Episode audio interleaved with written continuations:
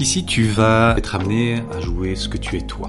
Et je vais juste commencer par une petite question. Quelle est ton opinion concernant les survivalistes? Alors, euh, je pense que c'est pas forcément euh, la solution à adopter pour les futurs euh, challenges qui nous attendent. Je peux comprendre hein, qu'on vire su survivaliste, mais en tout cas, je me retrouverai pas survivaliste personnellement, parce que je pense que la solution doit se trouver dans l'entraide.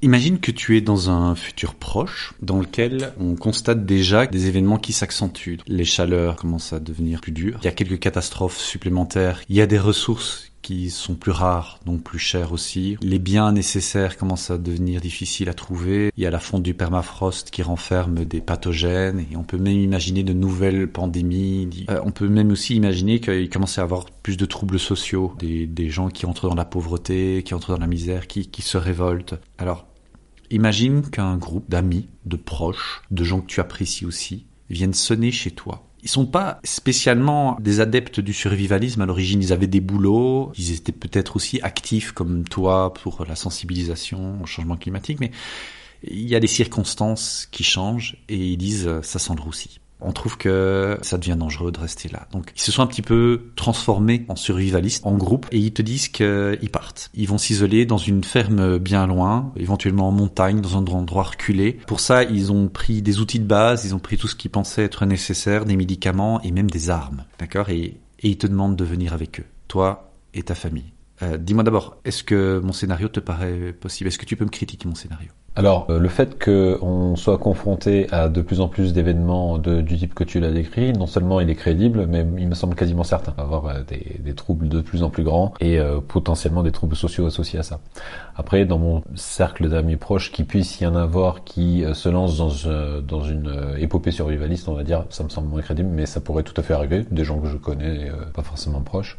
Si je disais que c'était des amis et des proches, c'est pour t'indiquer qu'il y a un lien quand même. C'est pas juste des gens qui passent et qui te disent de venir il y a une sorte de confiance. Tu te dis, si j'y vais, euh, je ne serai pas abandonné et en même temps, je peux leur être utile si ça devait arriver, qui, qui, sonne à ta porte et qui te dit ça, quelle serait selon toi ta, ta première réaction? Alors, s'ils m'exposaient le projet, je l'écouterais. Par contre, j'essaierais de comprendre un peu plus euh, quel est leur vrai projet de survivalisme derrière. Est-ce que c'est du pur survivalisme, euh, vivre en, en, vase clos sans aucune interaction avec l'extérieur, ou est-ce que c'est euh, monter une nouvelle communauté où l'entraide peut être de mise et de travailler à des modèles un petit peu plus locaux, territoriaux que simplement vase clos? On, on peut jouer le jeu, donc je peux essayer de m'imaginer que je suis ces personnages-là. Okay. Et tu peux me poser des questions. Moi, je peux t'expliquer quel est le projet du groupe. Ben, ok, ça m'intéresse la proposition que tu as à faire parce que justement, ça peut être une de ces initiatives qui m'intéresse et autant y aller à plusieurs que seul. Par contre, concrètement, quelle est la structure que vous souhaitez mettre en place? Parce que vous êtes plusieurs.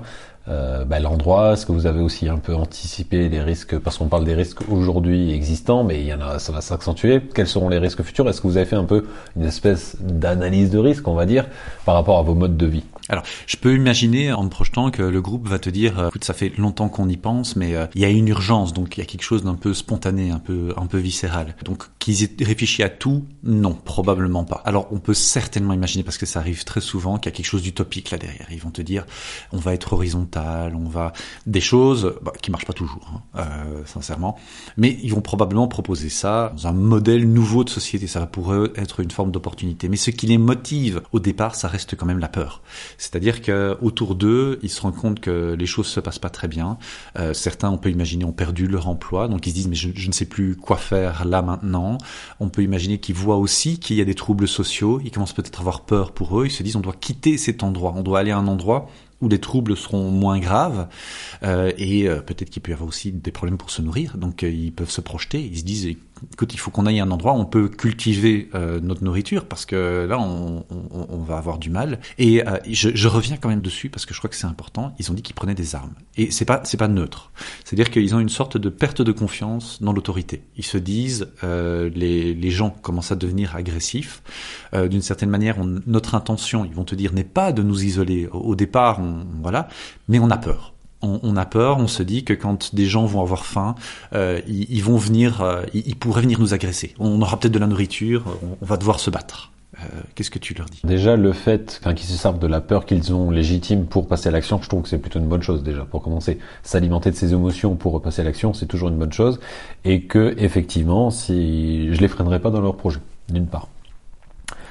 Par rapport aux armes, je serais euh, assez euh, catégoriquement contre pour plusieurs raisons. En fait, la peur de pouvoir être agressé par des gens qui ont faim, c'est justement parce que tu essaies de créer ton propre jardin d'Éden euh, et de vivre en vase clos que tu attires la convoitise.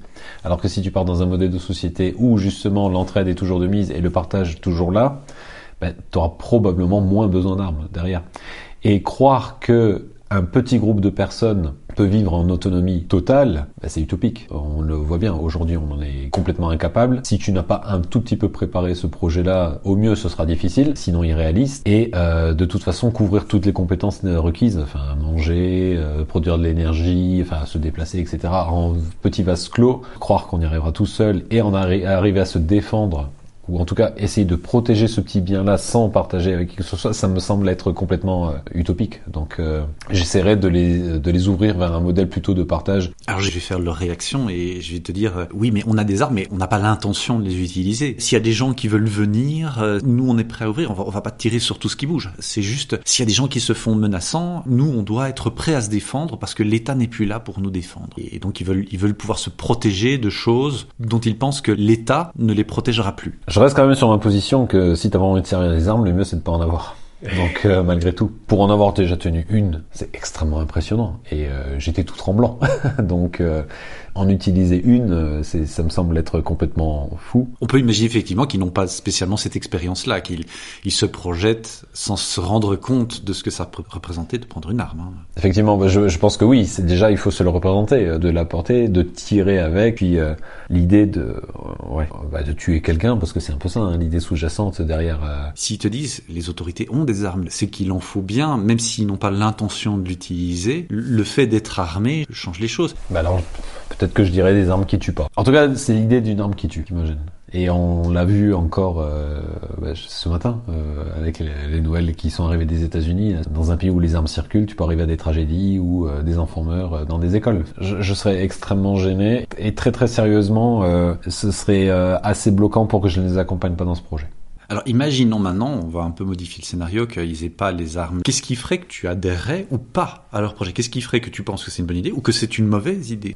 En vrai, je pense que j'encouragerais le projet. Parce que je crois que euh, justement peut-être euh, revenir à des choses un peu plus concrètes, basiques, comme euh, bah, assurer sa propre subsistance, quoi, enfin s'alimenter, bah, en tout cas, ce sera une expérience positive. Après, peut-être qu'au bout de quelques années, ils se diront, ah, bah, en fait, on a fait une bêtise, c'était pas du tout nécessaire, etc.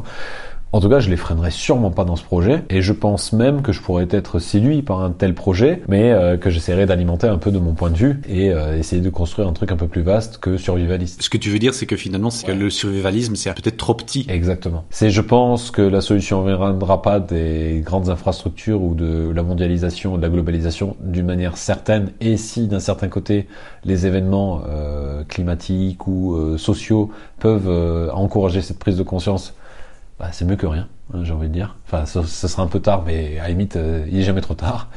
Euh, par contre, il faut essayer d'en profiter pour faire une transition vers quelque chose qui me semble être, on va dire, la bonne échelle, et euh, le survivalisme ne me semble pas la bonne échelle. Dans les perspectives, est-ce que tu connais des projets qui sont plus à grande échelle? Parce que moi, les projets que je connais sont plutôt à petite échelle. Est-ce que toi, tu as connaissance de grands projets?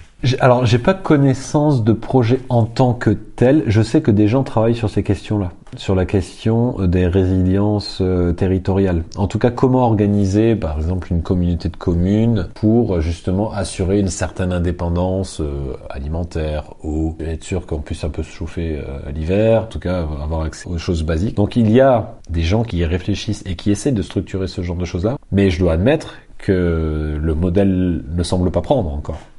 Il y a des initiatives qui sont plutôt du type éco-village et encore un écolieu, éco-village, je trouve que c'est encore trop petit. Un village aura du mal à subvenir à tous ses besoins euh, rudimentaires alimentaires de base, de survie de base. Donc euh, j'espère que ça va venir vite, mais en y réfléchissant comme ça, je n'ai pas d'exemple concret. Et pourtant, je pense que c'est de là que devrait venir la solution. Et de ce que tu en connais, l'échelle qui serait peut-être euh, la plus propice à faire ce genre de choses. Donc ça dépasse, je comprends bien l'idée d'une petite ville ou d'un village, mais pour toi, ça devrait se jouer à quel ben Moi, par exemple, typiquement, euh, s'il y avait une action Brabant wallon, c'est une bonne échelle, tu vois, par exemple. D'accord, oui. Enfin, Brabant wallon, région région liégeoise. Je trouve que c'est la bonne échelle de structurer un effort comme ça, de mon point de vue. Très bien. Eh ben, on va juste s'arrêter là pour ce scénario-là. Dis-moi un peu comment tu te sens. Beaucoup moins stressé parce que euh, c'est des questions auxquelles je réfléchis déjà. D'accord. Je t'ai pas mis mal à l'aise. Tu m'as pas mis mal à l'aise parce que c'est effectivement des questions que je me pose déjà aujourd'hui. C'est intéressant que tu me le proposes parce que ça veut dire que finalement c'est des bonnes questions. Et en fait, euh, j'aimerais presque que mes amis me disent, euh, ben, on pense que ça sent le roussi et on aimerait structurer quelque chose. Je serais joyeux qu'une situation comme ça apparaisse. Et euh, comme je te le dis, je pense que la peur, c'est pas un mauvais moteur au final. Donc euh, non, c'était un chouette scénario euh, qui me détend après le premier qu'on a déjà eu. Très bien. Est-ce que tu recommanderais à d'autres ah, personnes mais, Bien sûr, mais je, le recommande. Enfin, je, je, ça me semble essentiel qu'on se pose ce genre de questions-là. J'en suis convaincu, convaincu. Chers auditeurs, la troisième et dernière partie de cette interview de Lionel sera disponible la semaine suivante. Alors, pensez à vous abonner à Prove Game pour ne manquer aucun épisode. Prove Game est disponible sur presque toutes les plateformes de podcast. Alors à très bientôt.